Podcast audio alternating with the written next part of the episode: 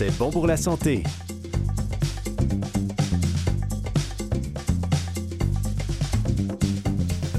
Bonjour tout le monde, ici Camille Chai et oui, je suis toujours en compagnie de François Barbel. Bonjour François. Bonjour Camille. Tu vas bien? Très bien et toi? oui, bien, merci. Alors aujourd'hui, comme à chaque semaine, on reçoit toujours des invités qui viennent nous parler de leur sujet qui leur passionne en lien avec la santé. Et cette semaine, on reçoit le professeur et chercheur Stephen Cunan. Lui vient nous parler des avancées des recherches sur la maladie d'Alzheimer et on discute du deep learning et de l'intelligence artificielle avec Emmanuel Amezen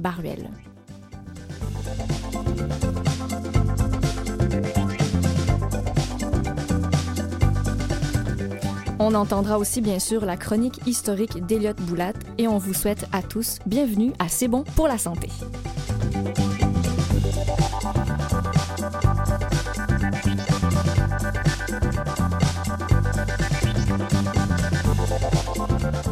Alors c'est maintenant le temps de recevoir Stéphane Cunan. Bonjour Stéphane. Bonjour. Bienvenue en studio. Merci. Merci parce que vous vous déplacez de loin. Ben, je reste à Sutton, donc c'est une heure en autobus, mais euh, en autobus, on est plus calme. Puis... Qu'en voiture. Merci quand même de Oui, faire tous ce déplacement. C'est très gentil. Alors, Stéphane Cunan, vous êtes professeur à la Faculté de médecine et des sciences de la santé de l'Université de Sherbrooke et aussi chercheur au Centre de recherche sur le vieillissement, toujours à Sherbrooke. Oui. Euh, vous êtes titulaire de la chaire de, re- de recherche sur le métabolisme cérébral et la cognition au cours du vieillissement de la Faculté de médecine et des sciences de la santé de l'Université de Sherbrooke. Alors aujourd'hui, vous venez nous parler donc des avancées euh, de recherche sur la maladie d'Alzheimer. Qu'est-ce que c'est l'Alzheimer? Ben, L'Alzheimer, c'est une perte d'autonomie lors du vieillissement euh, causée par des problèmes au cerveau qui nous euh, empêchent de, se rappeler de certaines mémoires, de, trouver des solutions à des problèmes, l'apprentissage, des souvenirs. Euh, c'est graduel, euh, ça peut être provoqué par plusieurs choses différentes. On connaît mal encore le- euh, les causes. Mhm. Euh, mais en, en- en- en fin de compte, c'est une perte d'autonomie de la personne. On est moins libre à vivre notre vie comme, comme on, le, on le vivait avant. Oui. Est-ce que pour beaucoup de, de Québécois sont touchés par cette maladie? Selon les statistiques, c'est à peu près 2% de la population au complet euh, au Canada. Euh, 600 000 au Canada, à peu près 7 de... euh, euh, quel pourcentage? 10% au Québec? euh, Mhm, du- À peu près, oui. Alors voilà. Oui, ça donne une idée. On on n'est pas en direct. On- on- non, c'est ton- Parce que euh, j'ai pas les chiffres pour le Ah, c'est pas grave. C'est juste en fait à titre informatif. Mais pour, euh, pour le Canada, je, je le sais, mais, mais pas pour le Québec comme tel. Pas de problème. Et est-ce que, justement, pourquoi vous, vous vous intéressez euh, au vieillissement et à l'Alzheimer? Ben, euh, comme pour euh, plusieurs scientifiques, je crois, euh, notre chemin est difficile de regarder dans le rétroviseur en- et euh, de dire que comment est-ce que je suis rendu ici. Dans mon cas, c'est une, une question de mieux comprendre comment le cerveau utilise du carburant. Ça veut dire comment est-ce qu'il va combler son, son besoin énergétique. Mhm. un problème qui m'intéressait depuis quelque temps quand j'étais à l'Université de Toronto. J'ai eu l'opportunité d'aller à Sherbrooke pour le chaire de recherche du Canada et euh, le centre d'imagerie à l'Université de Sherbrooke est très bien équipé pour euh, faire une avancée là-dessus avec l'imagerie TEP scan. Et euh, ma vie personnelle m'a amené à, à Québec aussi. Donc, Mhm. euh, l'ensemble des choses m'a donné une opportunité. J'étais novice dans le domaine de, de gérontologie, vieillissement. Euh, et ça, c'est une bonne chose et une mauvaise chose. Parce que dans un centre de recherche sur le vieillissement, il y a, il y a- il y a- il y a plein de monde avec une connaissance de- du vieillissement. Mhm. Et des fois, des, des nouvelles idées ou des idées euh, hors du commun, ça peut aider euh, avec des projets. Euh, et dans notre cas, ça, en, en tout cas, ça- je pense que ça nous a aidé à, à faire une avancée euh, dans ce domaine. Oui, tout à fait. Ben, D'ailleurs, sur le web, on peut retrouver euh, euh, quelques articles où euh, on vous a interviewé, où on en apprend un peu. Euh, et en fait, vous parlez aussi un peu des mystères. Quels sont les mystères du vieillissement? Donc, vous dites qu'il y a des causes qui sont connues par rapport à l'Alzheimer, mais d'autres pas. Est-ce que de re- faire des recherches sur le vieillissement, c'est facile ou alors il y a certaines données qui peuvent être impalpables ou moins concrètes? Ben, c'est très mystérieux parce que certaines espèces n'ont Mm. pas de vieillissement en tant que tel. Euh, nous, oui. Alors, qu'est-ce qui provoque un vieillissement plus rapide chez certains et moins rapide chez d'autres personnes? Il y a beaucoup d'inconnus, beaucoup de, de dogmes, beaucoup de, mauvaises perceptions peut-être ou préjugés mm-hmm. là-dessus. Euh, quasiment à traiter le vieillissement comme une maladie. Mm-hmm. Mais mm, chez nous, c'est normal, c'est physiologique. De bien vieillir, c'est l'objectif. Oh, tout à fait. J'ai remarqué une chose, c'est que enfin, j'ai lu que le verre élégance, il y a un petit verre élégance qui fait un millimètre de long, euh, qui vit peut-être trois semaines, quelque chose comme ça, je ne suis pas sûr des chiffres exacts, mais lorsqu'on la fame très légèrement ou lorsqu'on lui donne à manger juste ce qu'il faut et même un petit peu moins, il double sa durée de vie pratiquement et surtout en bonne santé. Est-ce qu'il n'y a pas quelque chose de ce côté-là? Ben, Il y a beaucoup d'intérêt à, cette restriction calorique euh, pour euh, les animaux. On, a des évidences euh, chez des mammifères comme le, la, souris, aussi. Mm. On a fait des essais chez l'humain, mais ça prend beaucoup de temps. Le vieillissement chez nous, c'est des, des, décennies. Alors, mm. comment construire, monter un, projet qui peut vraiment tester ça? Et est-ce que c'est l'objectif de toute façon? vraiment de bien vieillir? Est-ce que si on ajoute six mois ou un an ou cinq ans à la, vie de quelqu'un qui est en santé, mm. Euh, est-ce qu'il a gagné quelque chose parce qu'il a souffert un peu pour y arriver? Euh, Il vaudrait mieux vieillir en bonne santé, pas forcément plus longtemps. Oui, mais la définition d'une bonne santé chez une, chez une personne et, chez l'autre, c'est pas pareil non plus. Chacun a sa, son mm. idée. Mm. Oui, c'est une grande question qui peut être qui est discutable. Oui, tout à fait. Et est-ce que, alors là, on parle, euh, François, tu viens de parler du verre, donc qui est nourri, euh, euh, qui reste sur sa faim, entre guillemets. Donc, vous parlez beaucoup de nutrition dans vos recherches. Est-ce que, quel est le lien entre la nutrition et l'Alzheimer? Ça, c'est large. C'est très large comme sujet. il n'y a pas de miracle associé à la nutrition. dans une bonne sens ni dans une mauvaise. La mauvaise nutrition n'est pas une bonne chose pour notre santé globalement, mais ça ne provoque pas l'Alzheimer en tant que tel. Et ce n'est pas une solution non plus de commencer à manger le poisson euh, euh, d'une journée à l'autre. Mm-hmm. Euh, quand même, il y a certains aspects. Moi, quand je parle de la nutrition, je parle principalement de, besoins énergétiques du cerveau. Parce que le cerveau est un gourmand d'énergie. Mm-hmm. Ça consomme quasiment le quart de notre énergie eh à quotidiennement. Donc, c'est énorme. Et on a appris depuis plusieurs années maintenant que le cerveau euh, chez des personnes âgées est moins capable d'aller chercher son besoin énergétique avec le temps. Alors, on s'est demandé, mais qu'est-ce qui provoque ça? Qu'est-ce qui est normal chez la personne âgée? Est-ce que ça augmente la chance de l'Alzheimer? Et, c'est ça qu'on trouve. Et ces résultats-là sont confirmés ailleurs maintenant aussi, que en fait, le, cerveau humain... Euh, est une, voiture hybride, mm-hmm. dans le sens que ça carbure sur deux carburants différents. Une est basée sur un sucre qui s'appelle le glucose et l'autre est basée sur une forme de gras qui s'appelle des cétones, qui pourrait être le, le, côté électrique et la batterie est mm-hmm. côté électrique. Et le mm-hmm. côté euh, glucose, qui est comme l'essence, il y a un problème pour le cerveau vieillissant de, de, de combler ses besoins pour l'essence le sucre, le glucose. Mais sa capacité d'utiliser les cétones est parfaitement normale, même euh, dans la maladie avancée, euh, la maladie d'Alzheimer avancée. Si je comprends bien, le cerveau, justement, le cerveau, lorsque les gens sont vieillissants, euh, utilise moins facilement le glucose, c'est-à-dire l'essence, que les cétones. Oui, exact, c'est correct. Puis, Mais pour quelle raison? On ne sait pas on ne sait pas parce que le vieillissement normal, ça dépend un peu de la définition. Mhm. Les personnes âgées, on, capte moins bien le glucose. Le cerveau va capter moins bien le glucose. Est-ce que c'est parce qu'il y en a certaines personnes âgées qui captent encore très bien le glucose comme les personnes jeunes? Mm. Euh, c'est un peu comment définir le vieillissement normal. Mais de, toute façon, il y a une différence entre, le captage des cétones, le carburant alternatif au cerveau, mhm. et le mhm. captage du carburant principal. Donc en vieillissant, on passe du mode essence au mode électrique. C'est très, très, très, très écologique. Ça serait bien si c'était comme ça, mais là, l'analogie euh, est moins bonne parce que l'ordinateur de la voiture va décider si c'est l'essence ou, le, ah côté électrique. L'ordinateur dans notre corps, dans ce sens-là, c'est l'insuline. C'est une hormone mhm. qui va décider si on carbure sur le glucose ou si on carbure sur les gras et les cétones. Et mhm. l'insuline, malheureusement, fait moins bien ce son rôle lors du vieillissement. Donc, les cétones ne sont pas produits plus juste parce que le cerveau utilise moins bien son glucose. C'est comme on, rentre en déficit des deux carburants chez la personne âgée à cause principalement de l'insuline. Ce qui nous mène à peut-être des solutions aussi. Est-ce qu'on mm-hmm. peut aider l'insuline à faire mieux sa job, par exemple? Comment ça? Ben, avec l'activité physique, par exemple. Ah. Mm. Euh, alors, ce n'est pas juste dans le cerveau que l'insuline euh, est moins efficace chez les personnes âgées, c'est dans le muscle, c'est dans et le la réhydratation. Mm. Et la réhydratation. L'hydratation et l'exercice. Ça, ça permet de faire travailler beaucoup mieux l'insuline, de la rendre bien plus efficace. Oui. Et vous parlez donc, oui, des cétones, les, acides gras, euh, par exemple les oméga 3.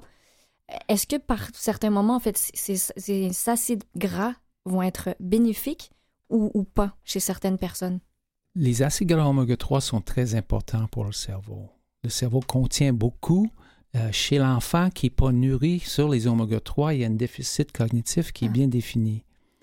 Donc, ils sont importants dans le cerveau. Le, le, paradoxe, c'est que lors du vieillissement, c'est difficile à montrer qu'il y a un déficit en oméga 3 au cerveau. C'est difficile aussi, même si on en ajoute pendant un an, une gramme par jour, par exemple, d'avoir un résultat positif pour la cognition et la mémoire. C'est pas garanti. Alors, les études euh, populationnelles, l'épidémiologie nous montrent que de manger du poisson est important pour la santé globalement et surtout pour la cognition. Mais c'est difficile à traduire ça en, tant que, qu'un supplément nutritionnel. La personne qui n'a jamais mangé de poisson, est-ce qu'il est vraiment plus à risque de l'Alzheimer? Est-ce qu'il peut changer euh, son, risque D'avoir l'Alzheimer, mm-hmm. c'est moins évident. Mm-hmm. Donc, c'est plus que les oméga 3. Il n'y a pas de magique dans les oméga 3, mais ça fait partie d'un cerveau en santé d'avoir euh, euh, une, bonne consommation quand même d'oméga 3. Vous parlez euh, du poisson. Dans quel autre aliment est-ce qu'on retrouve les oméga 3 en général? Mais ils sont distribués dans les plantes et aussi dans le poisson. Mais ils sont sous forme comme de ABC le A étant converti dans le B, puis le B dans le C. C'est le C qui est dans le cerveau, mais dans les plantes, c'est le A. Hmm. Donc, euh, c'est moins, c'est pas très efficace chez l'humain de convertir le A vers le B, vers le C. Donc, mieux de manger du poisson, mais il y a des algues aussi qui contiennent le, B et le C, oméga 3.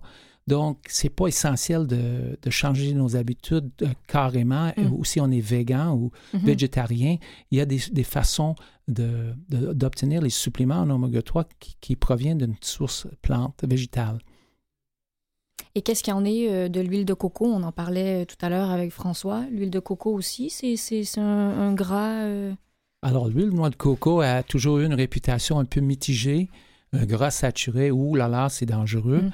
Mm. Mais c'est une autre forme de saturé qui, selon les, résultats qui ont regardé la santé métabolique et la santé cardiovasculaire, il n'y a pas d'effet néfaste de l'huile noix de coco sur le cholestérol, par exemple, sur les triglycérides, sur l'insuline, sur les facteurs de risque métaboliques et cardiovasculaires.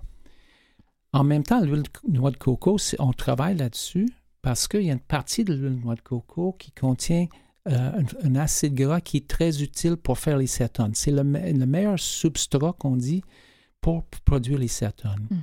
Mais c'est trop dilué dans l'huile de noix de coco comme telle parce que ça représente 3, 4, 5% Oui, c'est pas énorme. Mais écoutez, je vous propose qu'on s'arrête ici. On va faire une petite pause et on se retrouve tout de suite après.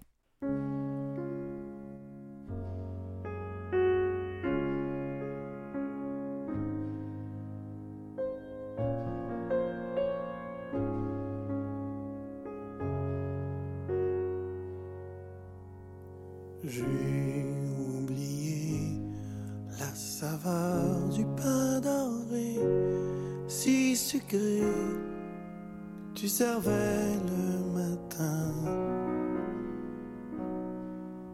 J'ai oublié l'odeur, la couleur de ces fleurs du jardin, le trésor de tes mains. La douceur de tes mains séchant mes pleurs tes mots dressant mes peurs, mais ma place dans ton cœur.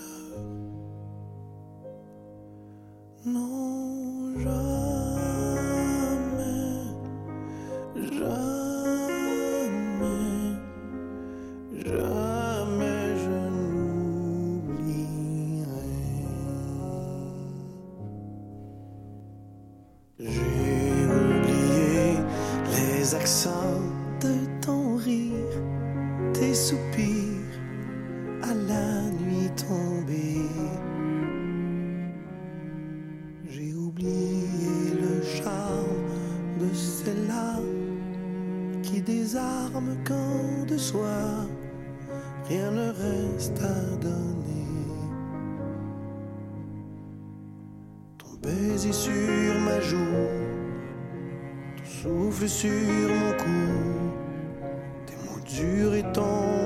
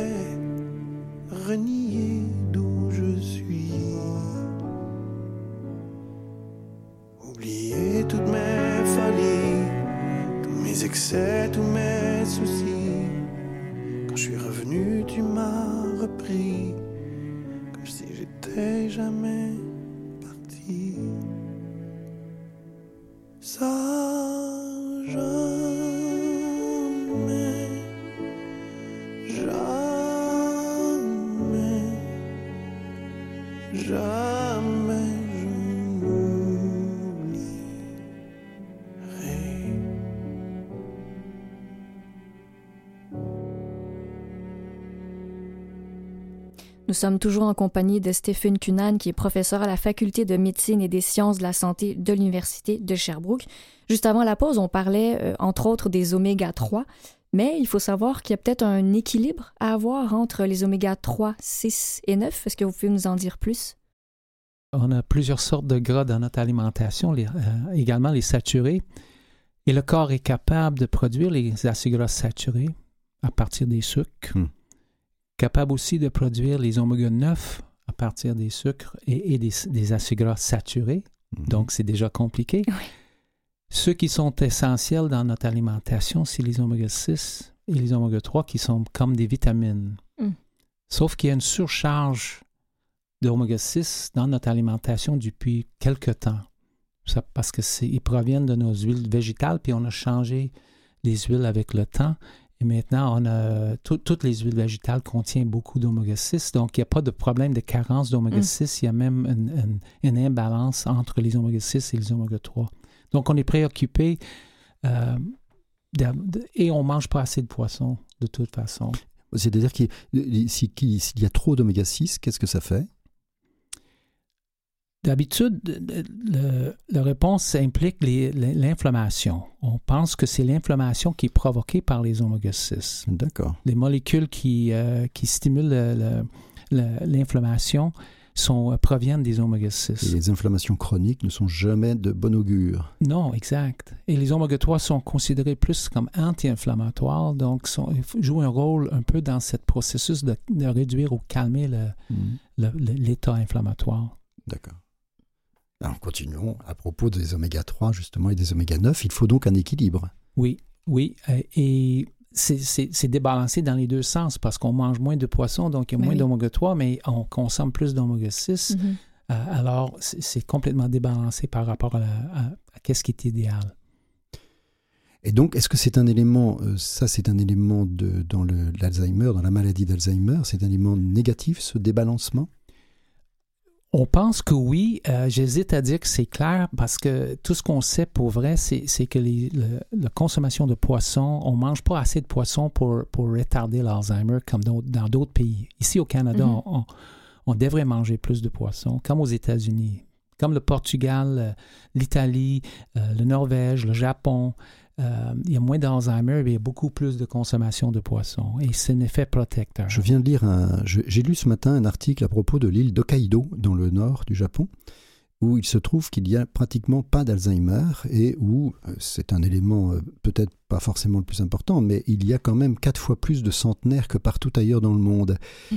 Et ce ne sont pas des gens qui ont oublié de, de, de, de- dire que leurs, leurs parents sont morts. hein. Ce sont vraiment, euh, il y a vraiment des centenaires et des vrais centenaires à tel point que l'État, le gouvernement japonais, est venu se, a envoyé un médecin qui s'appelle le docteur Suzuki pour étudier la nutrition de ces gens-là pour voir pourquoi et s'ils n'avaient pas ces Alzheimer.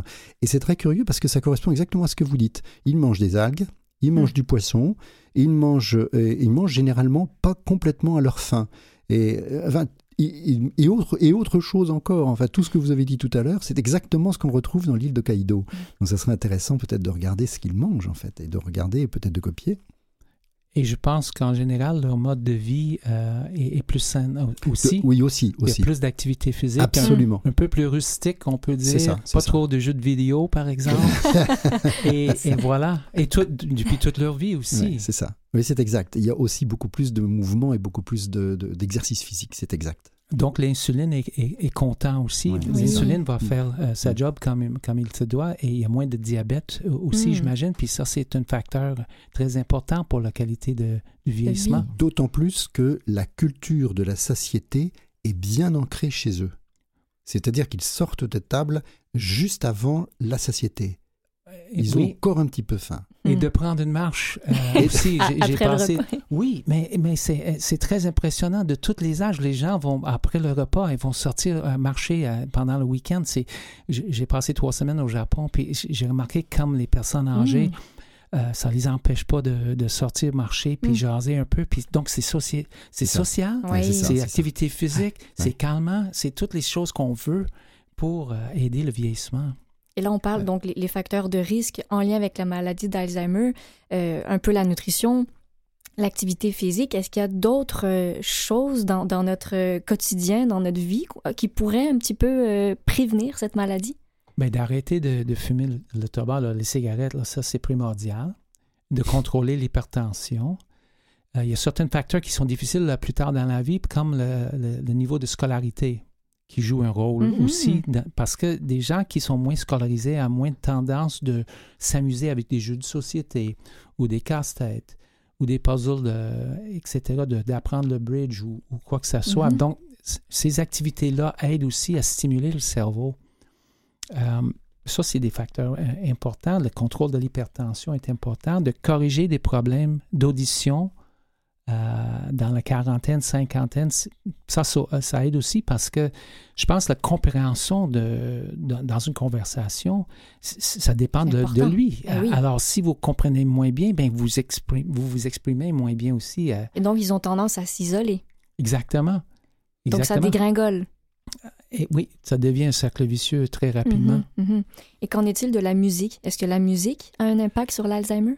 Ben, je pense que oui. J'ai une expérience personnelle. Mon beau-frère est un, un musicien à Québec, puis il joue dans les résidences pour les personnes âgées, puis il voit comme, comme ça les anime euh, quand il vient. Puis une fois que les, les gens commencent à le connaître, parce qu'il revient deux, trois fois dans l'année, Mm.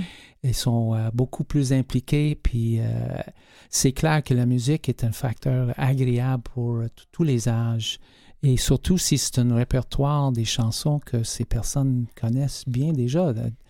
Alors, euh, oui, ça peut être très important. On a essayé déjà, euh, pas notre groupe, mais d'autres euh, chercheurs, de, de aider des gens à, f- à, à- à se rappeler de certaines choses, comme où est-ce que j'ai mis mes clés à- avec la musique ou avec un petit chanson ou quelque Mhm. chose.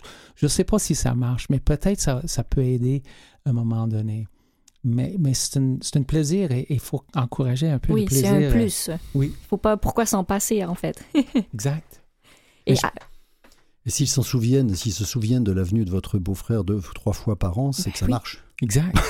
ben oui, c'est une belle avancée. Il hein. commence à chanter avec lui, puis là, Mm. c'est- c'est c'est super. Mais Alors, oui, là- mais Ah oui. oui, ça devient magique euh, comme moment. oui.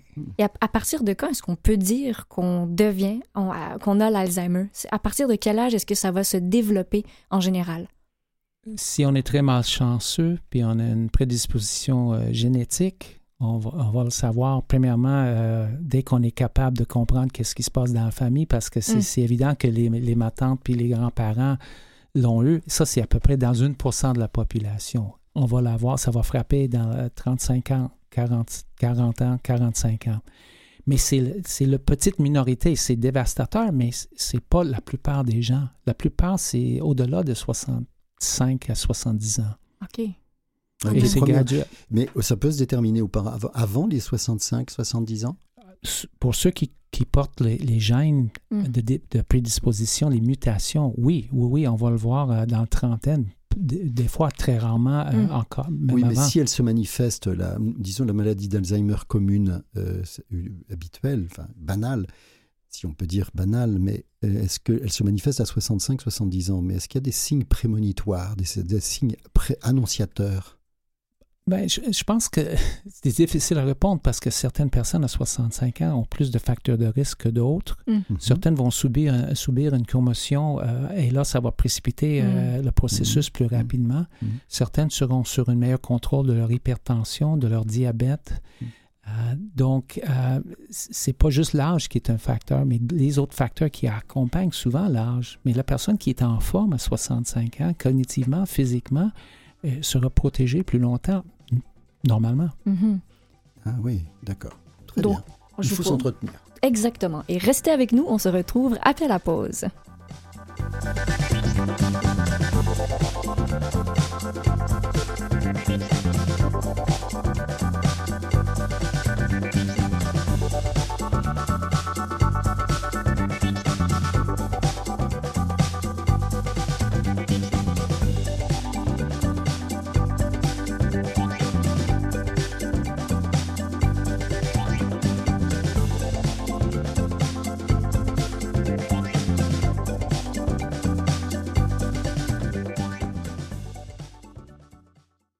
Écoutez toujours C'est bon pour la santé avec François Barbel et Camille Chai et nous sommes toujours en compagnie de Stephen Cunan qui est, je le rappelle, professeur à la Faculté de médecine et des sciences de la santé de l'Université de Sherbrooke. Alors, on parle du vieillissement, de la maladie d'Alzheimer euh, et on se demande, bon, à partir de l'âge, à partir du moment où on reçoit un diagnostic de la maladie d'Alzheimer, euh, à quelle vitesse est-ce que cette maladie euh, va se développer? Est-ce que c'est la même chose pour tout le monde? Je précise que je ne suis pas neurologue, euh, ni euh, neuropsychologue, mm-hmm. ni gériatre en fait. mais je sais que ça peut varier beaucoup. Ça dépend un peu sur les circonstances de la personne, les facteurs de risque. si c'est provoqué par une commotion, par exemple, je l'ai vu dans, dans ma famille partir très rapidement. Euh, commotion, euh, donc un trauma, même un petit trauma euh, au cerveau, c'est suffisant pour...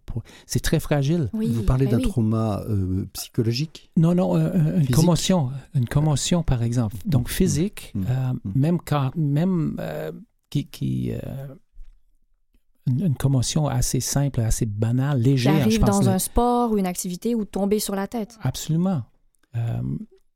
alors, la vitesse que ça développe va, varier hein, selon les circonstances de la mhm. personne et, des, euh, et, des, facteurs qui, qui peuvent le provoquer plus rapidement, comme, comme une commotion en particulier. Vous parlez de l'Alzheimer, vous faites des recherches sur l'Alzheimer, mais vous avez peut-être aussi des, euh, des, des, lumières à propos de l'alimentation des autres euh, dégénérescences neurocognitives notamment tout ce qui est démence qui n'est pas Alzheimer. Est-ce que c'est à peu près le même schéma pour euh, la nutrition du cerveau? Est-ce qu'il faut euh, essayer d'améliorer le glucose, la consommation de glucose, c'est-à-dire essayer d'améliorer l'apport d'essence comme vous disiez tout à l'heure, le, glucose, ou est-ce qu'il faut développer au contraire les cétones? C'est difficile à dire parce que ma recherche était sur l'Alzheimer euh, et c'est long à, faire. Donc, avec les autres maladies qu'on n'a pas étudiées, je, suis un peu au courant de la littérature quand, quand même. Hmm. Ce qu'on ne sait pas, c'est que euh, est-ce que le problème avec l'essence, le glucose au cerveau, est, similaire dans le Parkinson, dans l'Huntington ou dans mm-hmm. la démence vasculaire? Et est-ce que les cétones sont épargnés? On ne sait pas parce que nous autres, on n'a jamais étudié la comparaison des deux. Et il n'y a, pas d'autres laboratoires au monde qui, fait qui, le fait non plus. Alors, je pense qu'on a ouvert la porte là-dessus oui, oui, à, Sherbrooke. On commence euh, d'ailleurs une étude chez les Parkinson cette année. Hum, euh, et j'espère que ça va euh, amener les gens, d'autres chercheurs, à, développer ces trucs-là parce que c'est pas compliqué, c'est pas plus cher que d'autres formes d'imagerie. Il n'y a pas d'empêchement. Il faut hum. juste être intéressé et avoir le financement nécessaire. Mais c'est un défi, mais c'est pas impossible oui, c'est pas c'est pas une étude extrêmement coûteuse en réalité, alors que ça pourrait au contraire être très apprécié, ça pourrait apporter énormément de choses si on avait une, réponse euh, d'un point de vue donc euh, alimentaire principalement. Ça serait pas très simple, pas très compliqué à faire, c'est même très simple ensuite.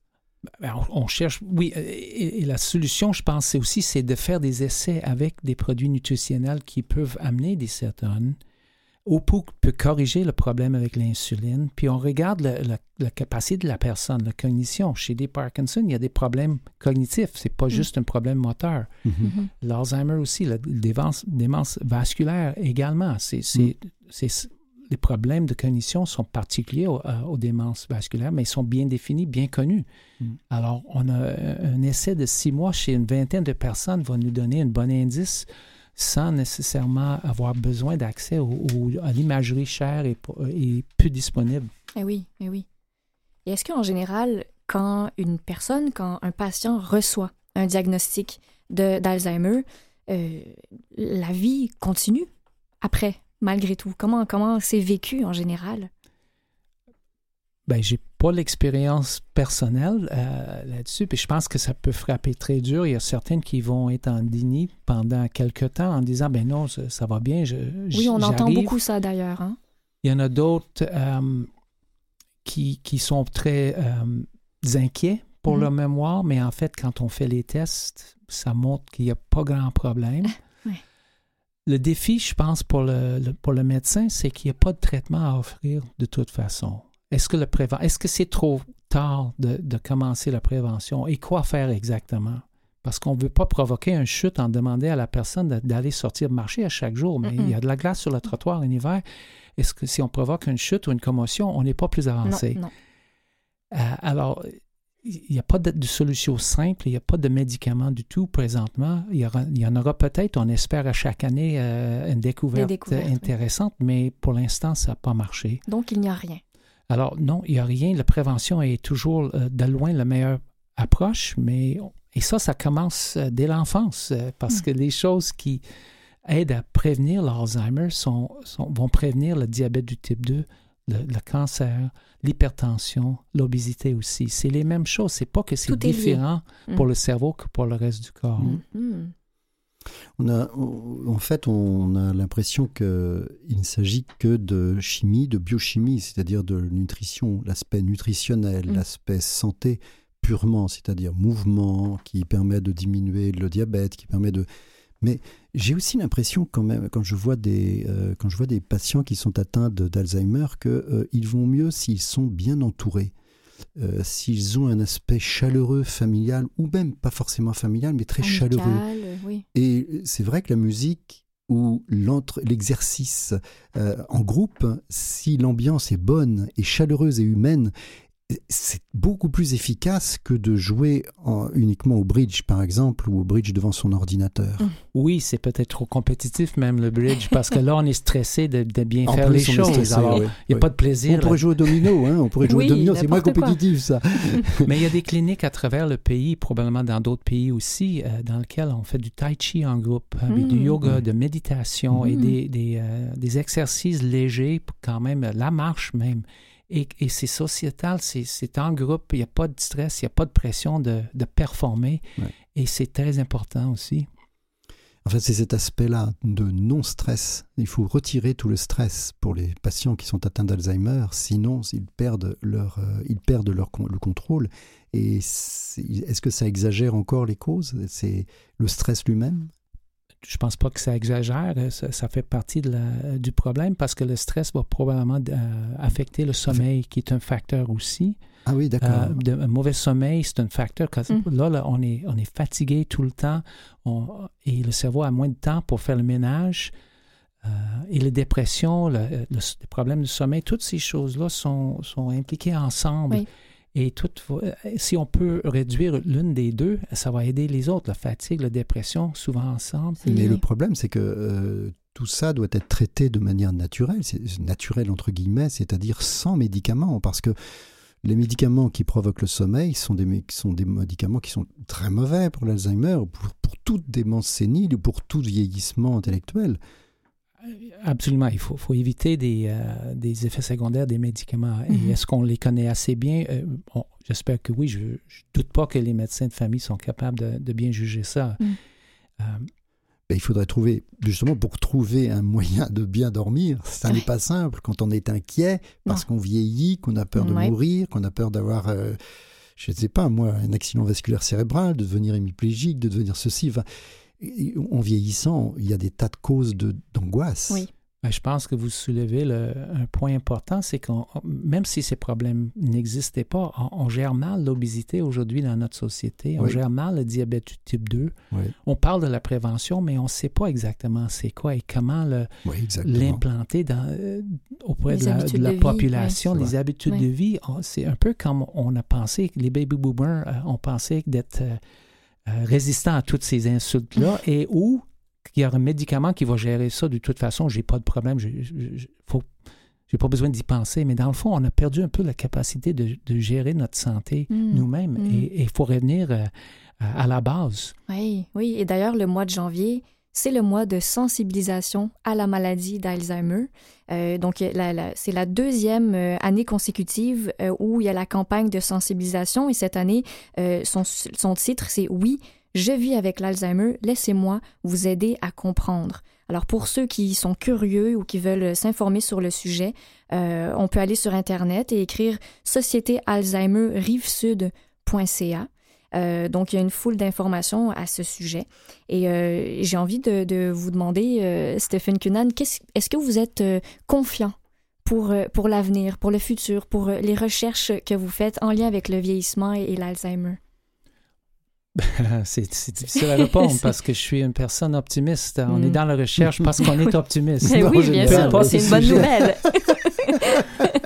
En même temps, quand on voit euh, les facteurs de risque encore pour l'Alzheimer, on voit que les populations qui, qui nous suivent dans la quinzaine, vingtaine, trentaine, il n'y a pas de moins d'obésité ou de diabète, il y en a quand même plus. Uh-huh. Alors, ça nous fait peur un peu que on- ça, ça va continuer comme ça euh, parce qu'on n'a pas traité la cause de la maladie, les, les aspects de mode de vie, mauvais, euh, euh, malsain, de, de mode de vie malsain. Mhm. un- Euh, alors, non, je pense qu'on on- on devrait être très prudent en, di- en disant que peut-être il y aura une solution, mais il faut agir, puis il faut agir à l'école primaire euh, et Très à l'école secondaire. le plus tôt possible, en fait. présent- rapidement. Oui, Oui, parce qu'on on nous en parle pas hein. quand on est au primaire ou au secondaire. L'Alzheimer, euh, on, on trouve ça très loin, on se sent pas concerné. Tout à fait, mais certaines écoles, euh, il n'y en a plus de di- distributrices euh, de Coca-Cola et, ces produits-là. Et, et ça, ça fait, ça a pris du temps, mais euh, Ouais, au moins, ouais. euh, il y a une réalisation qu'il faut s'occuper. Si on Faut- on n'a pas de classe d'activité physique, on- on- on- il faut au moins enlever ces- cette source de sucre euh, raffiné. Alors, il y a certaines étapes, mais ça, ça c'est juste une petite étape. Il faut, faut faire beaucoup plus Oui. parce qu'il faut rester actif euh, le- tout au long de la vie le plus possible. Ben, Ce qui n'est pas forcément très simple. Euh, de- non, mais je trouve qu'on a quand même certains éléments. euh, c'est, c'est- vous êtes, c'est des recherches qui sont en cours. Alors, euh, on espère qu'on va aboutir, comme vous dites, à euh, une, une solution précise, mais on- donc on reste quand même confiant, malgré, malgré qu'on vieillisse tous. Hein? ben, je vous remercie infiniment, Stephen Cunan, de vous être déplacé jusqu'ici. Euh, et je rappelle encore une fois que vous êtes professeur à la Faculté de médecine et des sciences de la santé de l'Université de Sherbrooke. Alors, merci infiniment de nous avoir accordé cette entrevue et de vous soucier de notre bien-être à travers notre vieillissement. Merci, Merci, beaucoup. ça fait un plaisir. Merci. Merci.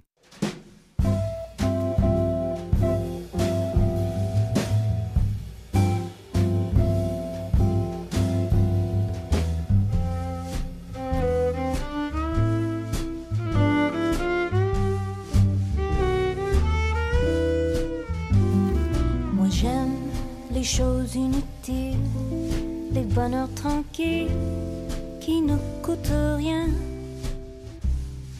Les couchers de soleil sur la ville, les bibelots des piles, les orchestres anciens, les chants bruyants sur les fils, les poissons d'avril, tous ces petits riens qui nous rendent la vie moins futile. J'aime les choses inutiles qui nous font du bien.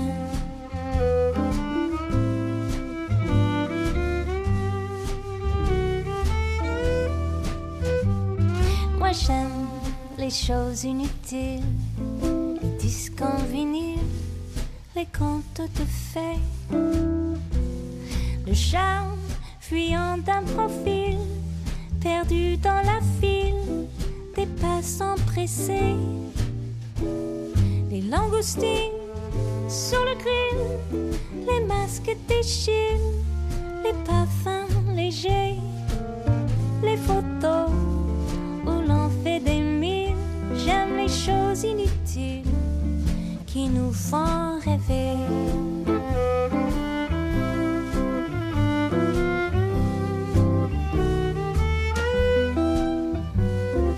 J'aime les choses inutiles, la joie de Lucille connaissent les fleurs. Un film de Buffalo Bill, une automobile en panne de moteur. La voix des poètes en exil, toujours en exil, du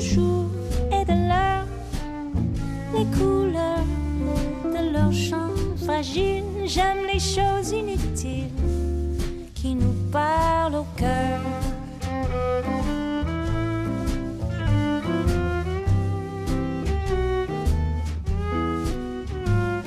Je rêve d'un monde indocile où les crocodiles et les orchidées auraient chaque année bisextile le droit d'être une La vie n'en serait pas plus facile, l'argent moins servile, mais on peut rêver. Et tant pis si je passe pour un fossile, j'aime les choses inutiles qui donnent à chanter.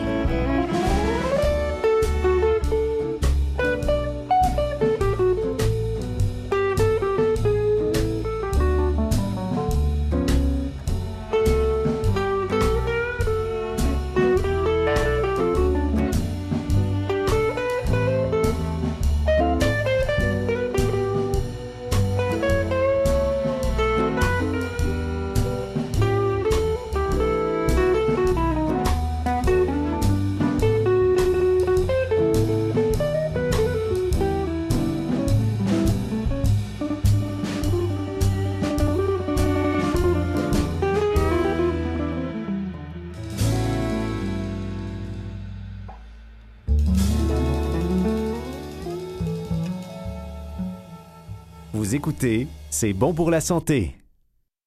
Bonjour Emmanuel Amaisen, je vous prends au, au au vol. Vous allez retourner à SF. Vous êtes passé euh, quelques jours, vous avez passé quelques jours à Montréal euh, parmi nous. Euh, Est-ce que vous pourriez nous raconter un petit peu ce que c'est que l'intelligence artificielle et le deep learning et l'intérêt et le désavantage de ces choses en médecine? D'abord, on va être un petit peu technique, mais ensuite, on sera, ça sera pratique pour la médecine. D'ailleurs, quelle est votre quelle est votre fonction dans votre société?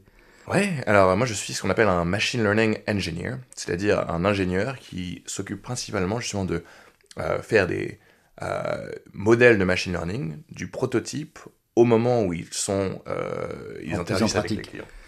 Alors justement, donc que vous les fabriquez, est-ce que vous, vous pouvez entrevoir quels sont les risques de ces machines pour le public ou même pour le monde hein Après tout, ça pourrait très bien tomber entre les mains d'un nouveau docteur Folamour.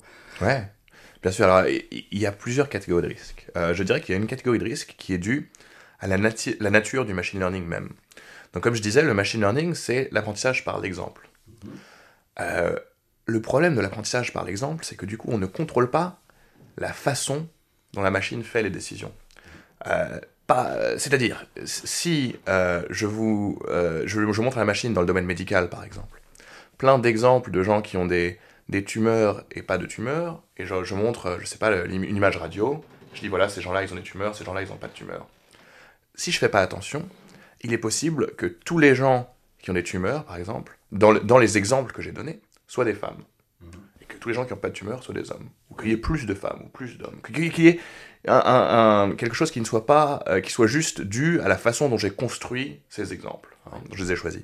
Eh ben, rien n'empêchera la machine à ce moment de voir dans la radio quels sont les, les, les- les bouts de radio qui, qui font comprendre que c'est une femme ou c'est un homme, et de dire, bah, si c'est une femme, c'est une tumeur, si c'est un homme, ce n'est pas une tumeur. Parce que tout ce qu'elle sait, c'est, pour cet exemple-là, c'est ça la réponse. On ne lui a pas dit, mais cherche la tumeur, on lui a juste dit, bah voilà, c'est ça la photo. Et du coup, il y a un grand risque de euh, d'avoir des une, machine qui, qui marche bien sur nos exemples, et en fait qu'on surestime beaucoup, puisque si on l'utilise dans la vraie vie, euh, elle va faire des prédictions qui n'ont aucun sens, et qui, ont, qui sont risquées, potentiellement, parce qu'on on, pourrait justement euh, rater euh, des maladies, ou euh, avoir des, des effets qui sont systématiques pour certaines populations, euh, parce qu'on n'a pas fait attention, qu'on a construit euh, ce qu'on appelle le training set en anglais, les exemples d'entraînement.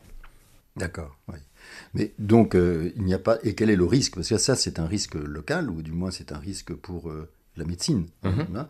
Mais quels sont les risques en général? Est-ce qu'il y en a des risques en général? Ah Ça fait très peur aux gens, en fait, cette, cette, euh, cette, euh, intelligence artificielle, ces machines Ouais. qui se révoltent. Ouais. On a vu ça dans 2001, Odyssée de l'espace, on Mhm. voit ça dans, euh, dans beaucoup de films, en fait. hein. C'est quand même un, un fantasme un peu qui, est pas, qui est très, très, très fréquent, Tout très à fait. présent. Euh, alors je dirais que le, le- les machines qui se révoltent, euh, à très très long terme, ça, ça peut valoir le coup de s'en inquiéter. À court terme, avec les avancées récentes, très très long terme, c'est oh, c'est euh, 200 ans. 200 ans. Ouais, enfin je... Ouais. C'est un- si long que je ne sais pas prédire quand. D'accord, ok. Euh, parce que à, à court terme, justement avec le machine learning moderne, le deep learning, on en est assez loin. Euh, par exemple, les, les voitures qui conduisent toutes seules, c'était quelque chose qui était très à la mode euh, pendant les cinq dernières années, mais qui euh, toujours euh, n'aboutit pas et euh, donc, qui, qui est en fait très très très très très difficile. C'est des problèmes où il semble être apparent que le deep learning seul ne nous permettrait pas de, de, de faire une machine qui peut conduire toute seule ou qui peut être. C'est-à-dire qu'en fait, c'est les compétences qu'on a obtenues de l'informatique avec l'intelligence artificielle et le deep learning ne sont pas suffisantes pour obtenir une voiture totalement autonome. Il risque d'y avoir des accidents et des morts. Voilà. Euh, et donc le, le risque euh, principal, à mon avis, ce n'est pas la machine autonome qui euh, prend le contrôle de l'humanité, etc., le Terminator, c'est que euh, on surestime la capacité des modèles d'aujourd'hui et que justement on, on mette des modèles imparfaits, soit dans le domaine de la radiologie, comme je vous, donnais, je vous disais, soit dans le domaine des voitures autonomes qui ne sont pas prêts euh, à être complètement indépendants. Euh, je dirais que l'utilisation la plus utile aujourd'hui du machine learning, c'est pour assister l'homme, pour, euh, pour aider. Euh, c'est dans ce qu'on appelle euh, aux États-Unis human in the loop. C'est il y a un, un être humain dans le, le cercle de, de- de logique. C'est-à-dire un moment, il y, a un, il y a un être humain qui va regarder la prédiction et qui va dire bon oui ou non, ça fait sens. Donc c'est une assistance intellectuelle, Emmanuel Amazon Exactement, exactement. Ok. C'est, plus utile pour une assistance actuelle ou pour des tâches qui, encore une fois, sont, sont plus simples et moins critiques. C'est-à-dire que euh, l'exemple des chatbots, par exemple, c'est-à-dire les... les euh, Ceux qui, euh, les- oui, c'est sur un ordinateur. Lorsqu'on lorsqu'on téléphone à, quelque, à une entreprise on- ou qu'on on clavarde, voilà. on tombe sur un chatbox. Exactement. Euh, Il y a un exemple de machine learning que je trouve très bien et qui est peu risqué, c'est euh, vous envoyez un mail au support ou vous appelez, et puis on vous route automatiquement, on vous dirige vers euh, bah, le, le département du problème que vous avez. C'est-à-dire si vous dites, bah voilà, j'ai un problème avec euh, mon internet, etc., c'est que ça ne marche pas à l'étranger, eh bien c'est facile de prendre cet exemple et de router en disant, ah, je pense que du coup vous devez parler au département du téléphone à l'étranger et, vous, et d'envoyer le coup de fil dans la bonne direction. Et ça, faire ça avec du machine learning, c'est euh, une tâche simple, et l'erreur n'est pas très grave. C'est-à-dire qu'au pire, vous faites perdre un peu de temps euh, Oui, à a pas 1% mort d'homme. des clients. Il y a pas mort. Voilà, exactement. Euh, et donc je pense que le risque principal est là. C'est le, risque de, surestimer euh, la puissance du machine learning et de, laisser les rênes libres à un algorithme qui ne va pas mm, prendre le monde et, tout contrôler, mais qui va faire n'importe quoi et risque justement de, faire du mal aux gens. Oui. Est-ce qu'il n'y a pas d'autres personnes, Emmanuel Maizan, qui sont capables de prendre les rênes et qui pourraient... euh, Je reviens au docteur Folamour, c'est quand même très inquiétant ça. On pense euh, à n'importe quel voisin qui pourrait euh, être pris d'un coup de folie, comme on peut l'imaginer dans ses impulsivités, et se mettre à vouloir faire quelque chose de, dommageable et puis d'irréparable. Alors, oui, mais je dirais que le, le plus risqué, ce n'est pas forcément le voisin, c'est la grande entreprise ou l'État, Ah bon parce que le machine learning aujourd'hui a quand même besoin de beaucoup de données. Euh, Alors, si euh, moi demain je voulais de- devenir docteur Folamour et euh, dominer le monde, ça me coûterait beaucoup beaucoup d'argent de récupérer assez de données pour pouvoir faire quelque chose d'utile. Mais si vous êtes par exemple la Chine et que euh, vous avez envie de façon plus efficace de trier euh, les gens qui sont d'ethnicité chinoise, d'ethnicité ouïghour, Oui. eh ben, vous pouvez euh, faire avec votre base de données de tous les passeports de- de- des gens en Chine un algorithme qui va réussir à classifier, à dire ah bah voilà vous euh, vous êtes de cette ethnicité-là, vous vous êtes de celle-ci, et ça, ça vous permet d'être beaucoup plus oppressant, beaucoup plus vite. C'est-à-dire que ça permet de On le voit déjà, puisqu'ils ont déjà une reconnaissance faciale qui permet de donner des points eh oui, Un petit peu comme dans ce film, là, cette série. Des Black Mirror. Black Mirror, Ouais. c'est ça, voilà. Exactement. Et ça, le, machine learning est beaucoup plus utile, malheureusement, euh, dû à ces contraintes de données, euh, pour renforcer l'étau du tyran, qui a déjà le contrôle, euh, que pour permettre à un nouveau tyran d'émerger. Et ça, c'est, pour moi un, des, un des grands risques, c'est euh, que le machine learning permet de solidifier les structures de pouvoir existantes, et du coup euh, les rend plus dures à briser, au cas où ce pouvoir n'est, est néfaste. C'est ça, c'est donc la- le, le, le tyran en place est conforté. Exactement. Et il élimine au contraire la, com- les- les- les- la compétition. Voilà, et, et justement, et donc pour les grandes entreprises, ça se traduit d'une façon similaire Pareil, par le fait que elles, elles éliminent plus facilement la compétition, puisque si Google, euh, par exemple, veut vous faire... Il y a un produit de machine learning très bien de Google qui est le... euh, il complète vos emails.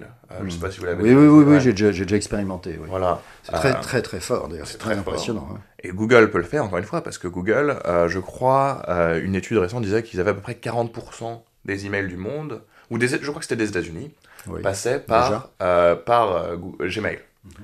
Et du coup, si vous avez 40% du volume des emails, eh ben, votre modèle, vous avez beaucoup plus d'exemples de qualité.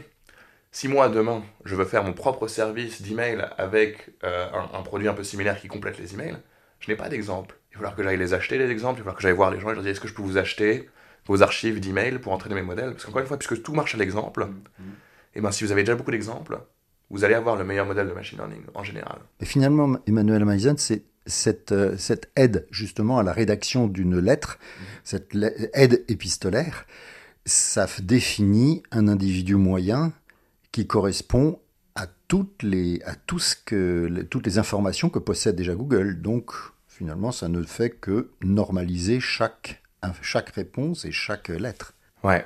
Alors, c'est, amusant parce que ça, c'est pour moi le troisième risque euh, du machine learning. C'est ce qu'on appelle le, le- le feedback loop. C'est le côté cyclique. C'est le machine learning qui se renforce, qui se renforce lui-même. Alors, l'exemple du, du mail, c'est voilà. Ça commence par euh, les suggestions que je vous propose. C'est les suggestions de la moyenne de 40% des emails des États-Unis. Mais ensuite, euh, puisque vous allez les accepter de temps en temps, ou certaines personnes en tout cas vont les accepter de temps en temps, euh, ces personnes qui acceptent ces suggestions, leurs emails vont rentrer dans le corpus pour le nouveau modèle que Google traînera l'année prochaine. Et du coup, chaque année, le, le- le- le modèle va se, va se concentrer de plus en plus sur euh, se réenforcer lui-même. C'est-à-dire, le modèle vous suggère quelque chose, vous acceptez cette suggestion, l'année prochaine, cette suggestion devient l'exemple de c'est ça qu'il qu'il faut imiter comme email. Et du coup, de plus en plus, les emails seront standardisés. On voit ça dans les emails. mais on voit ça surtout euh, dans les plateformes de, de réseaux sociaux, de YouTube, de Facebook, de Twitter, où euh, vous allez sur Twitter, vous aimez un post qui parle de foot, l'algorithme tout de suite dit Ah, vous aimez le foot, très bien, plus de foot. Si vous en aimez d'autres plus, et puis après quelques mois, vous vous retrouvez avec que du foot partout. On va s'arrêter juste quelques minutes là-dessus et on revient tout de suite, Emmanuel Amaisen. Merci beaucoup.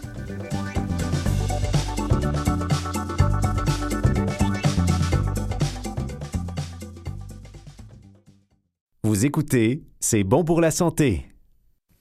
Emmanuel Meisen, nous revenons donc ensemble à propos de l'intelligence artificielle, le deep learning, toujours à propos de votre livre qui a été édité chez O'Reilly.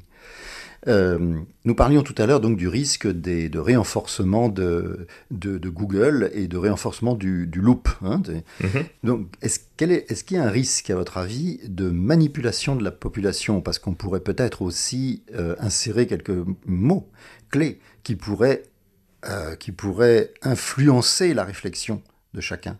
Ouais, ça, c'est intéressant parce que ce qui est ce qui est intéressant avec le machine learning, encore une fois, c'est son autonomie. C'est si on utilise principalement du machine learning, euh, a priori, on n'a pas de règle disant bah, si vous mettez ce mot-là, alors on, promeut ça. Par contre, euh, les acteurs qui sont sur la plateforme, prenons YouTube pour exemple.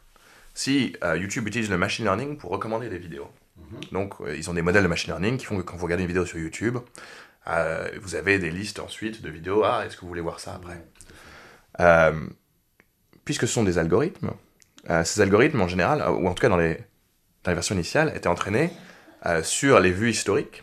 Puis ils regardaient votre, votre, un peu votre panier de vues, ils disaient, ah bah voilà, François a d'abord vu cette vidéo-là, mm -hmm. puis il a vu cette vidéo aussi. Mm -hmm. Et du coup, pour les autres gens qui regardent cette première vidéo, on va leur recommander la deuxième vidéo que François a regardée. C'est ça, on, oui, je comprends. Que, ouais. on, on, dirait que ces vidéos vont bien ensemble. Ouais.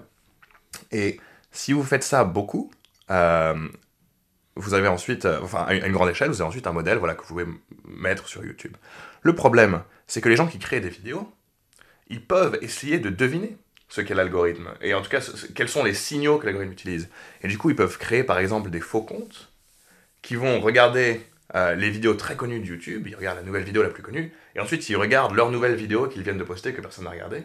Et s'ils font ça cette fois, l'algorithme de Google va dire, ah bah, si quelqu'un regarde cette vidéo super connue, euh, ensuite, il faut que je les envoie vers cette vidéo qui est beaucoup moins connue et que personne n'a regardé. Que personne, regardé, que personne ne veut regarder. C'est ça. Mais que la personne euh, qui a créé la vidéo a bien compris. Donc c'est une manière d'imposer quelque chose. Exactement.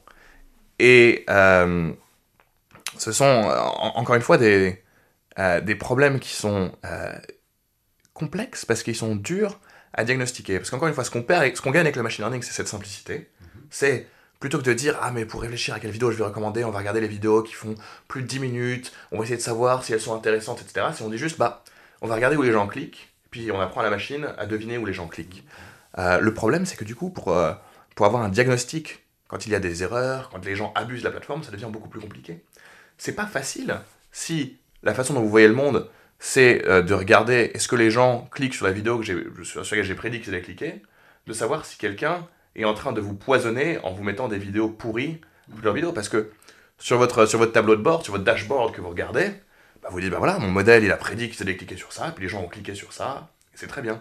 Et c'est comme ça, en grande partie, qu'est arrivé le problème de ce qu'on appelle le clickbait, c'est-à-dire les vidéos où les, beaucoup de gens cliquent dessus, mais ensuite, une fois qu'ils sont dessus, ils se rendent compte que c'est une vidéo nulle, et ne la regardent pas.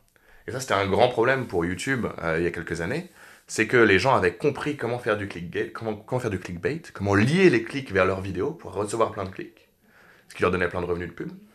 Euh, mais ensuite, les gens qui utilisaient YouTube étaient frustrés, puisqu'ils disaient, mais vous arrêtez pas de me recommander des vidéos, je clique dessus et ensuite c'est nul. Euh, et donc ils ont dû changer entièrement leur objectif. À la place des clics, euh, ils mesurent maintenant la quantité de vues. On va passer à toute autre chose, parce que là, on s'était pas mal écarté de la santé, quoi qu'on en a parlé un petit peu, mais maintenant, quels sont les avantages de l'intelligence artificielle dans la santé? Alors, pour ma part, et Emmanuel Mazen, pour ma part, je connais euh, quelques cas, c'est notamment la sensibilité, la finesse de, dans la dermatologie, puisqu'on a vu que les machines étaient plus efficaces que les dermatos pour déterminer si une tache sur la peau était cancéreuse ou pas. Euh, à quelques points, mais quand même plus efficace. On a vu que sur la radio pulmonaire ou sur le scan, les machines pouvaient voir des éléments qui étaient anormaux, mais de l'ordre du millimètre ou du dixième de millimètre, alors que l'humain ne le voit pas. Euh, et, enfin, le robot. Euh, le robot qui permet aussi, une fois qu'il est bien programmé, de faire une intervention finalement maintenant avec moins de risques que l'humain. Bon, à part ça, est-ce que, enfin, est-ce que c'est vrai ou est-ce qu'il y a des limites à tout ça?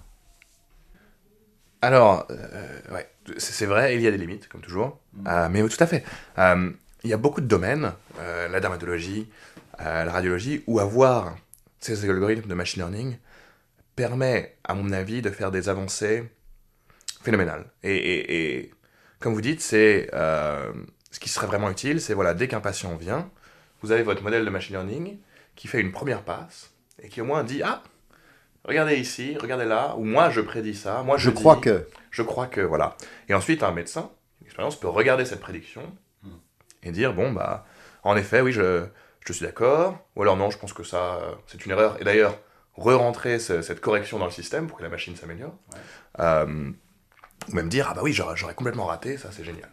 Euh, le, le, le euh, détail, euh, c'est bien sûr, enfin, c'est pas un détail d'ailleurs, mais le, côté important, c'est, je pense qu'on ne peut pas avoir la machine seule. Il faut un, professionnel qui regarde ses prédictions.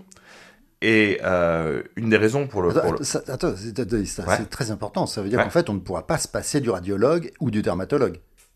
je, bah, pour l'instant, non, je ne pense pas. Ok. et, et, il faut comprendre que quand on vous dit pour la dermatologie, cette machine a été meilleure qu'un panel de 5 médecins.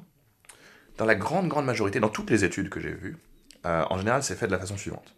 On prend 1000 images de dermatologie, mhm. on entraîne la machine sur 800, mhm. on lui montre les 200 dernières qu'elle n'a jamais vues. Pour vérifier qu'elle est bonne. Pour vérifier qu'elle est bonne, et on dit, bon voilà, sur ces 200 images, il y a eu tant de réalité, de, de, de, positif. de, positif. De réussite. De réussite. Euh, et ensuite, on montre les mêmes 200 images au médecin. C'est ça. Mais là, c'est une approche qui est, raisonnable. Cependant, il y a plein de problèmes dans cette approche. Euh, si les 800 images sur lesquelles vous l'avez entraîné avaient beaucoup, encore une fois, de, détails qui sont similaires aux 200 autres images, mais qui n'ont rien à voir avec, euh, vraiment la, pathologie. Par exemple, euh, encore une fois, si tous les gens qui étaient malades, qui avaient quelque chose à diagnostiquer, on mettait leurs bras sur une table blanche, alors que les autres mettaient leurs bras sur une, une table foncée, par, par, exemple. Mmh, mmh. La machine marchera parfaitement sur ces 200 exemples. Les médecins seront au niveau d'un médecin. Mais dans la vraie vie, la machine sera absolument nulle. Puisqu'elle elle, n'a appris qu'à reconnaître la couleur de la table. C'est ça, oui. Il y, a, trop d'éléments extérieurs. Il faut supprimer les éléments extérieurs, en fait.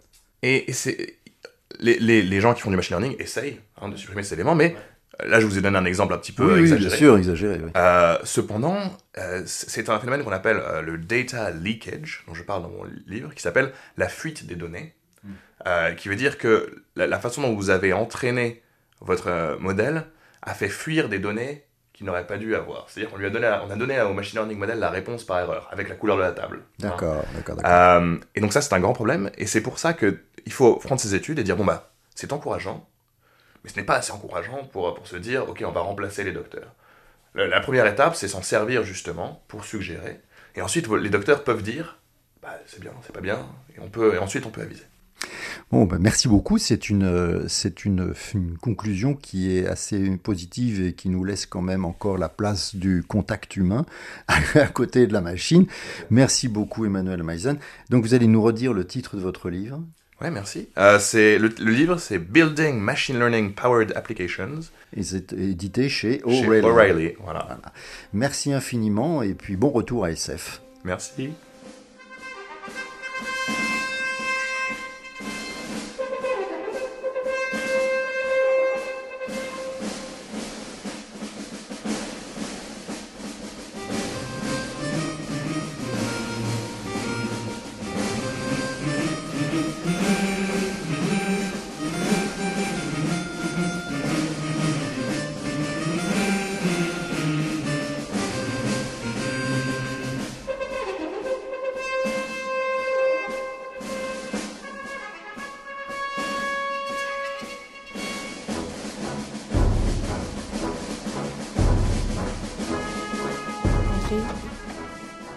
Vient d'en apprendre beaucoup sur euh, l'intelligence artificielle. On, on voit en fait qu'elle peut être euh, sur bien des dimensions, des niveaux et des endroits dans, dans la santé, mais dans la vie aussi en général. Hmm, Ça paraît très très magique et ça paraît merveilleux, mais en réalité, il y a énormément de conditions pour arriver à avoir une machine qui soit correcte, visiblement, puisqu'en fait, il faut absolument tout paramétrer au départ ou lui Oui. apprendre à tout paramétrer elle-même, et ça paraît très très long. Donc, rien n'est laissé au hasard. Rien n'est laissé au hasard. Et si on en parle un peu, François, toi et moi, Oui. euh, qu'est-ce qu'on peut mettre de l'avant par rapport à l'intelligence artificielle? En fait, pour commencer, dans le monde de la santé, quelle place est-ce qu'elle occupe aujourd'hui?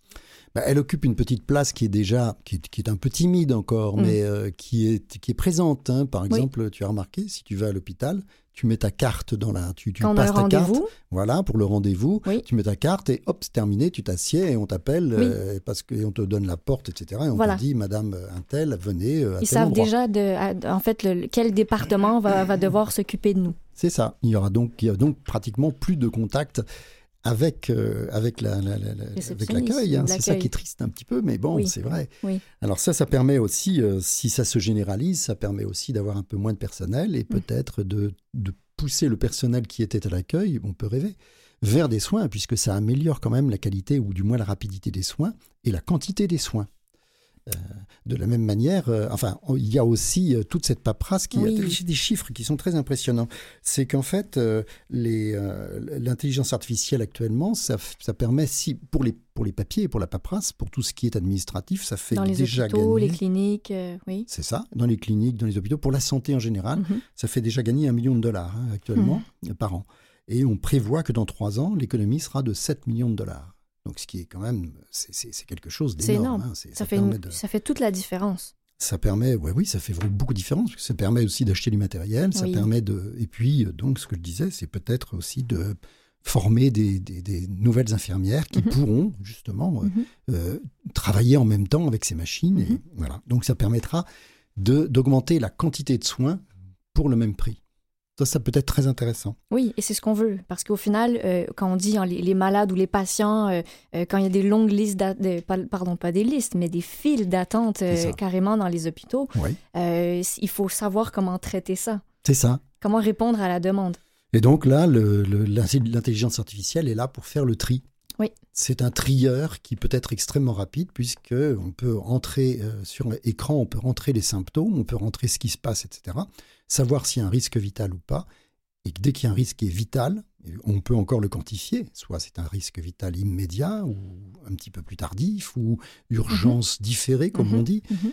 À ce moment-là, on peut aller directement au patient qui, lui, a besoin d'un soin immédiat et ne pas retrouver, comme on l'a fait, euh, des, des- des gens qui sont morts dans les salles d'attente, enfin, euh, sur un brancard, parce qu'on les avait perdus, parce qu'ils ne savaient pas où ils étaient ou on n'avait pas compris ce qu'ils avaient. Ah Oui, Et c'est vrai que c'est vrai que ça, ça permettrait d'améliorer bien les choses. Oui. Ça permettrait d'avoir euh, de, finalement de- d'avoir du personnel qui soit euh, principalement préoccupé par les soins et non pas seulement par les papiers.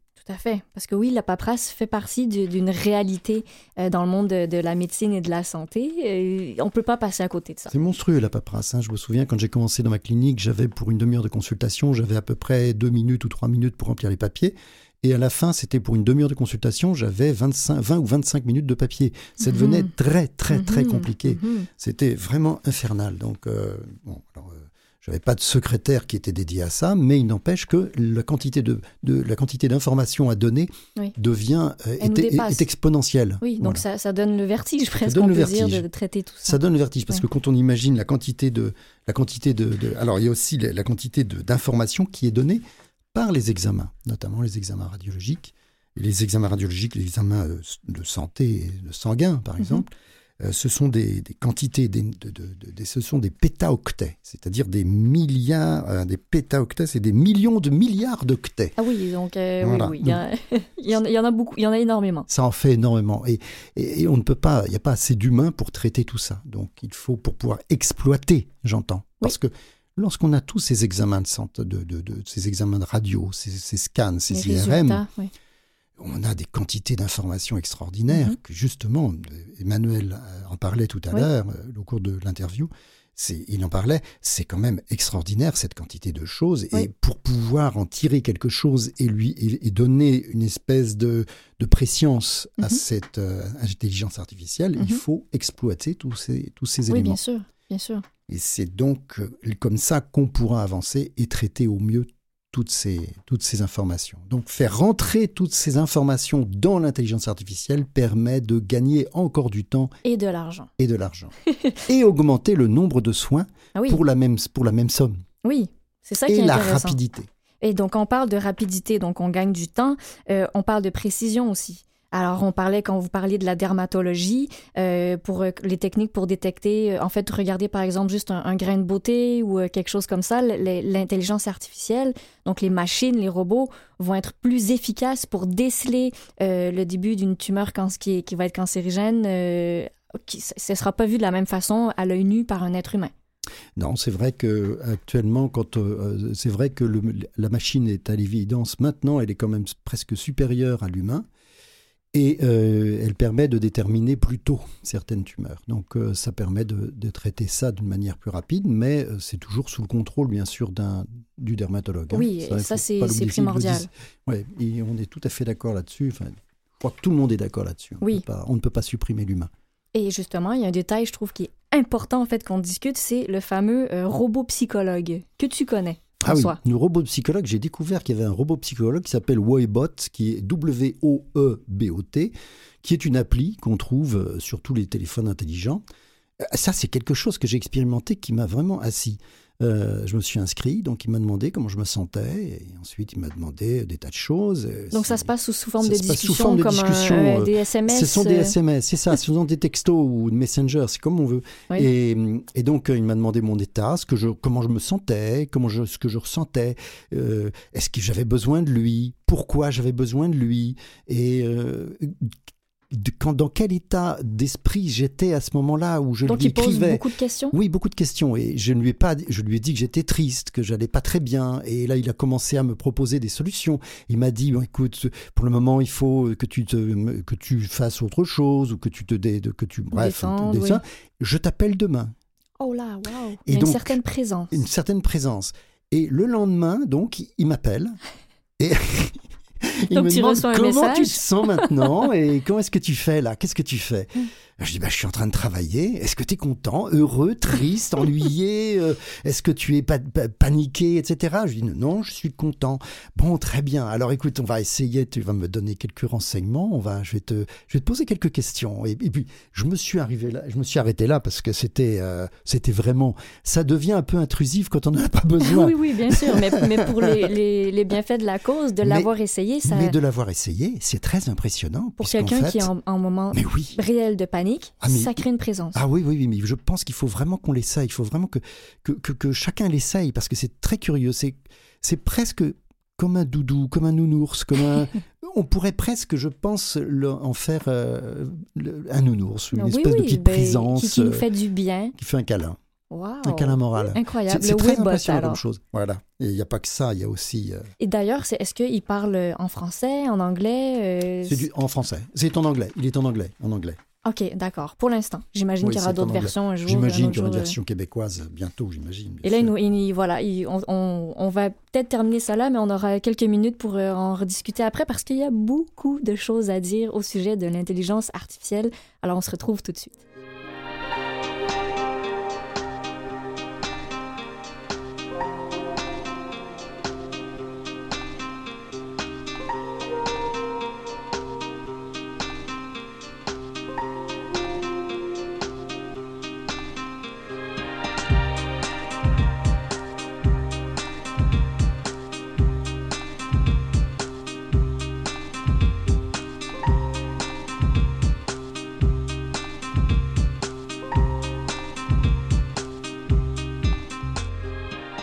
Bonjour Elliot. Bonjour. Euh, Merci de venir dans notre studio. Nous avons parlé là tout à l'heure du Woebot, qui est euh, une application sur téléphone intelligent qui permet de soutenir le moral des gens qui sont en panique, et même un petit peu plus, parce que je racontais que c'est un petit peu invasif et qu'ils cherchent à t'aider malgré tout, même si tu n'en as pas besoin. Toi, tu vas nous parler de la mélancolie. Exactement. Alors, la mélancolie, qui est l'ancien nom euh, pour la dépression, c'est quelque chose qui vraiment euh, interroge les gens euh, depuis des siècles. Alors, pour vous en parler, je me suis appuyé sur un médecin qui s'appelle Starobinski, qui était un ancien psychiatre suisse, mais qui aussi, avec le temps, est devenu historien des idées et théoricien de la littérature, et qui est mort l'année dernière, mais euh, qui a fait notamment tout un livre sur la mélancolie. Il avait commencé par une thèse dessus dans les années 60, puis après, il en a fait un livre euh, des décennies plus tard. Et donc, il s'intéresse énormément à comment on considère la mélancolie, comment on considère en fait l'état dépressif, comment on en parle et d'où on pense d'où ça vient. Ce qui est très intéressant, c'est qu'au début, en fait, on a vraiment une impression que la mélancolie, c'est quelque chose d'extrêmement physiologique. J'ai plusieurs fois évoqué ici la théorie des humeurs avec Hippocrate et Galien. Et selon Hippocrate, la mélancolie vient de la bile noire, l'atrabile. Atra veut dire atras veut dire noir en, en latin. Et euh, bile, bah, c'est la bile. Et donc l'atrabile ou l'atrabiliaire, pour, euh, c'est un adjectif pour désigner le Ce qui est caractère. devenu atrabilaire. Exactement, qui est Mm. tout simplement le dépressif. Mm. Et en fait, on pense que c'est un excès de bile noire qui va tout simplement. Mais atrabilaire, attends, excuse-moi, mais atrabilaire, ça veut dire aussi souvent un peu coléreux. Oui, mais ça a évolué en fait. Mais à l'origine, en fait, c'est un excès de bile noire dans le sang Mm. qui va mener donc à un état dépressif. Alors, c'est très intéressant parce qu'on a plein de théories. Comment soigner du coup si c'est un excès ben, On va utiliser un purgatif. Et pendant très longtemps, jusqu'au bas 18e siècle, on va prescrire de l'élébore. Oui. L'élébore, c'est tout simplement une renonculée, une plante qui euh, va avoir des effets un peu sur le cœur, mais notamment va faire des diarrhées, des vomissements. Donc c'est un purgatif. Simplement, ça irrite les muqueuses, et donc les selles sont noires, c'est des selles un peu hémorragiques. Et donc les gens à l'époque vont penser, bah ça fonctionne, ce qui sort est noir, donc on Ah, enlève. ça, devait, ça devait être méchamment irritant pour le tube digestif. Et hein. oui, il- euh, Si ça fait saigner et que c'est noir, c'est que c'est aussi tué. Donc Et oui, c'est assez Bah. méchant. Alors, bien sûr, il y a plein de moyens de l'administrer. On pense aussi, bah, je vous rappelle, on est la pensée magique et la médecine sont assez proches à Ouais. l'époque. hein. Il y a, euh, par exemple, dans les lettres apocryphes, donc attribuées à Hippocrate, on explique qu'il faut aller cueillir les bords le plus haut possible parce que comme ça, elle sera plus dense et plus efficace, euh, le plus en altitude, etc., etc. Mmh, d'accord. Alors, on pense tout simplement que bah, euh, c'est au niveau des flux hémorroïdales, ou pour les femmes euh, des règles, c'est des choses qui se bloquent, et donc il faut tout simplement libérer tout ça pour que tout soit rétabli, que l'équilibre des humeurs revienne, et donc forcément que les, idées noires soient chassées. Alors, ça va être amélioré par Galien. Galien va rajouter une autre possibilité pour la mélancolie, c'est ce qu'on va appeler plus tard, jusqu'au même 19e, 20e siècle, les vapeurs. Mhm. Tout simplement, on pense qu'une partie de la bile noire se déverse dans l'estomac, Mhm. donc ça va fermenter, et ça va faire des fumées, des vapeurs qui vont remonter de l'estomac jusqu'au cerveau et qui vont donc causer idées noires, hallucinations, etc., Mhm. etc. Donc en fait, la mélancolie, il y en a donc trois types à partir de ce moment-là. Il y a une- un excès de bile noire dans le cerveau, dans l'encéphale, il y a la généralisation dans le sang, ou il y a l'estomac. Mais en fait, avec le temps, pas, j'ai pas compris. Il y a le cerveau. il y a soit une, de la bile noire dans, dans le cerveau uniquement, Ouais. soit dans le sang généralisé, soit Ah, les dans vapeurs le de sang. sang. Voilà. Oui, sinon des vapeurs. Et en fait, ça, c'est le moment, bah, tout simplement, bah, la mélancolie, c'est l'humeur mauvaise. Mais avec Mhm. le 17e et 18e siècle, on va découvrir le système nerveux et on va passer de l'humeur mauvaise à la mauvaise humeur. On va penser que c'est de plus en plus psychologique. En Mhm. fait, on va penser que c'est un impact tout simplement, qui a peut-être une cause physiologique, mais c'est surtout mental. Du coup, les traitements vont évoluer. On va par exemple proposer des voyages, des cures thermales. Euh, on va penser aussi à utiliser euh, de, de la d'autres pharmacopées, par exemple des paracels au XVIe siècle, on va penser à prescrire des drogues, des psychotropes, des drogues qui vont tout simplement essayer de rendre plus heureux, d'alléger l'humeur, et ça va mener comme ça jusqu'au XIXe siècle, à partir de 1805 par exemple, l'arrivée de l'opium, de la morphine, qui a été découverte en 1805 par Sertuner. En fait, on va passer d'une conception physiologique à une conception psychologique de la mélancolie. Mais le problème, c'est qu'aujourd'hui, on ne sait toujours pas ce qui déclenche la mélancolie, le- ce Mm. qui déclenche la dépression. C'est quand même plein de facteurs, on n'arrive pas à isoler. Et pour ça, Starobinski a une très belle phrase pour terminer sa thèse, la dernière phrase.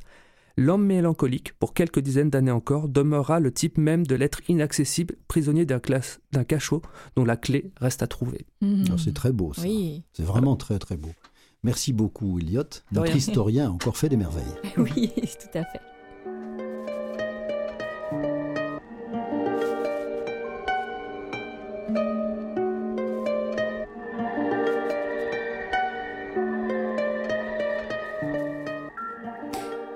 Alors, comme on disait tout à l'heure, euh, on, on est en train de clore le sujet sur euh, l'intelligence artificielle, Qui est euh, quoi vaste. qu'- voilà, qui est très vaste.